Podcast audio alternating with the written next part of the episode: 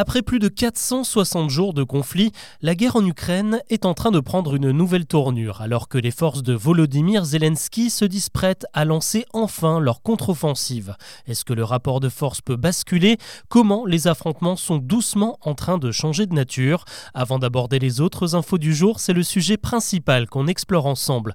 Bonjour à toutes et à tous et bienvenue dans Actu, le podcast qui vous propose un récap quotidien de l'actualité en moins de 7 minutes. On y va les images sont impressionnantes. Ce lundi, le barrage de Kakrovka, situé sur le fleuve Dniepr, a été éventré par une catastrophe dont on ignore encore l'origine. Les Russes dénoncent une frappe ukrainienne, l'Ukraine, elle, dénonce un sabotage russe. Quoi qu'il en soit, l'alerte a été donnée dans toute la région située en aval du fleuve où des millions de tonnes d'eau se déversent désormais. 22 000 personnes sont directement menacées et certaines villes ont déjà les pieds dans l'eau. Mais alors à qui profite le crime? Depuis plusieurs mois, le Dniepr sépare deux régions bien distinctes, une au nord sous contrôle ukrainien et une au sud sous contrôle russe. Les inondations menacent les deux rives, mais surtout la ville stratégique de Kherson, reprise par les forces ukrainiennes en novembre dernier. Pour Olaf Scholz, le chancelier allemand, pas de doute, Vladimir Poutine a fait miner le barrage ces dernières semaines et a provoqué sa rupture pour déstabiliser la contre-offensive préparée par Volodymyr Zelensky depuis plusieurs mois. Si cette théorie venait à se vérifier, cela marquerait une véritable bascule dans l'intensité du conflit et dans la stratégie russe toujours plus violente. En face, l'Ukraine a elle aussi revu ses plans militaires. En attendant l'assaut général renforcé par des centaines de chars, d'avions et d'armes occidentales, les forces nationales se sont lancées dans une tactique de guérilla pour harceler l'adversaire comme ces derniers jours à Donetsk ou à Bakhmut. En parallèle, elles peuvent compter sur une aide plutôt inattendue, celle de militaires russes opposés à Poutine qui frappe à l'intérieur même de la Russie dans des zones jusque-là très calmes et donc moins surveillées. Des raffineries, des dépôts de carburant et des axes ferroviaires ont été visés et certaines populations sont désormais contraintes de fuir, de quoi désorganiser la logistique de Poutine. Le but est de préparer le terrain, d'obliger l'ennemi à agir plutôt que de le laisser attendre patiemment la contre-offensive annoncée, harceler et semer le doute chez les Russes avant de frapper fort. L'actu aujourd'hui, c'est aussi la 14e journée de manifestation contre la réforme des retraites. Une mobilisation exceptionnellement faible selon les chiffres donnés à 15 heures. 138 000 personnes sont descendues dans la rue selon la police. C'est trois fois moins qu'à la même heure le 1er mai dernier. Le mouvement était timide aussi chez les grévistes. Seulement 5% de profs ont cessé le travail ce mardi. Comme toujours, la journée a été marquée par plusieurs actions coup de poing. Des militants de la CGT ont par exemple envahi les locaux du comité olympique de Paris 2024. Des coupures de courant ont aussi touché les bureaux de plusieurs médias comme RFI et France 24. Le siège d'Orange a également été ciblé.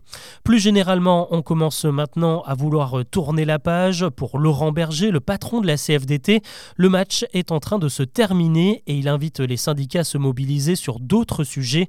La suite éventuelle du mouvement dépend maintenant du vote organisé jeudi à l'Assemblée sur une possible abrogation de la loi. Le texte a très peu de chances de passer I see.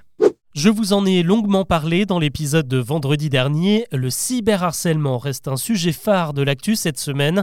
Euh, ce lundi, Papendiaï a rencontré les parents de la petite Lindsay, 13 ans, qui a mis fin à ses jours début mai. Euh, dans la foulée, le ministre de l'Éducation a annoncé de nouvelles mesures pour lutter contre le phénomène. Euh, ça passera par la mise en place de référents harcèlement dans chaque établissement, des profs volontaires et payés un peu plus pour prendre le sujet en main. Plus de moyens vont également être alloués au numéro gratuit 320 et 318 pour prendre en charge les victimes. Les chefs d'établissement sont également invités à signaler tout cas de harcèlement avéré à la justice. À l'étranger, c'est une nouvelle ère qui s'ouvre au Brésil. Le président Lula vient d'annoncer un vaste plan pour sauver la forêt amazonienne de la déforestation. Il contient une centaine de mesures, dont la création de 3 millions d'hectares de zones de conservation. Un millier d'analystes vont également être embauchés pour renforcer la surveillance et la santé globale du poumon vert de la planète. Sous le mandat de l'ex-président Jair Bolsonaro, la déforestation a bondi de 75% par rapport à la décennie précédente.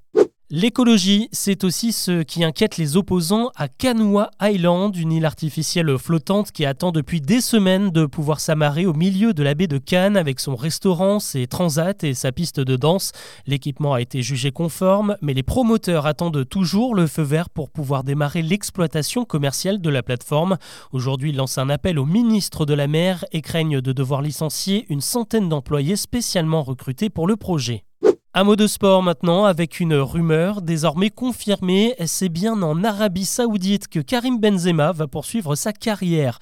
L'attaquant vient tout juste de quitter le Real Madrid et il a signé un contrat de 3 ans avec le club d'Al Ittihad pour plus de 100 millions d'euros par an. Là-bas, il va retrouver une vieille connaissance, son ancien coéquipier Cristiano Ronaldo qui joue pour le club concurrent Al Nasser.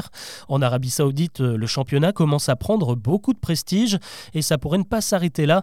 Lionel Messi Messi, Luka Modric, mais aussi Hugo Lloris et N'Golo Kanté seraient également en discussion avec les recruteurs.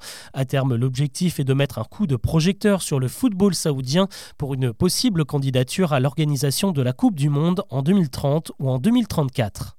On termine avec un nouvel outil sur Deezer. La plateforme de streaming vient de déployer un détecteur d'intelligence artificielle. Il doit reconnaître les titres composés par des ordinateurs et non pas par des humains. Plus précisément, il s'agit d'identifier les morceaux qui utiliseraient des voix clonées de véritables artistes. Le but, c'est d'identifier les contrefaçons et d'informer les auditeurs et les maisons de disques de ce qu'il se passe en temps réel.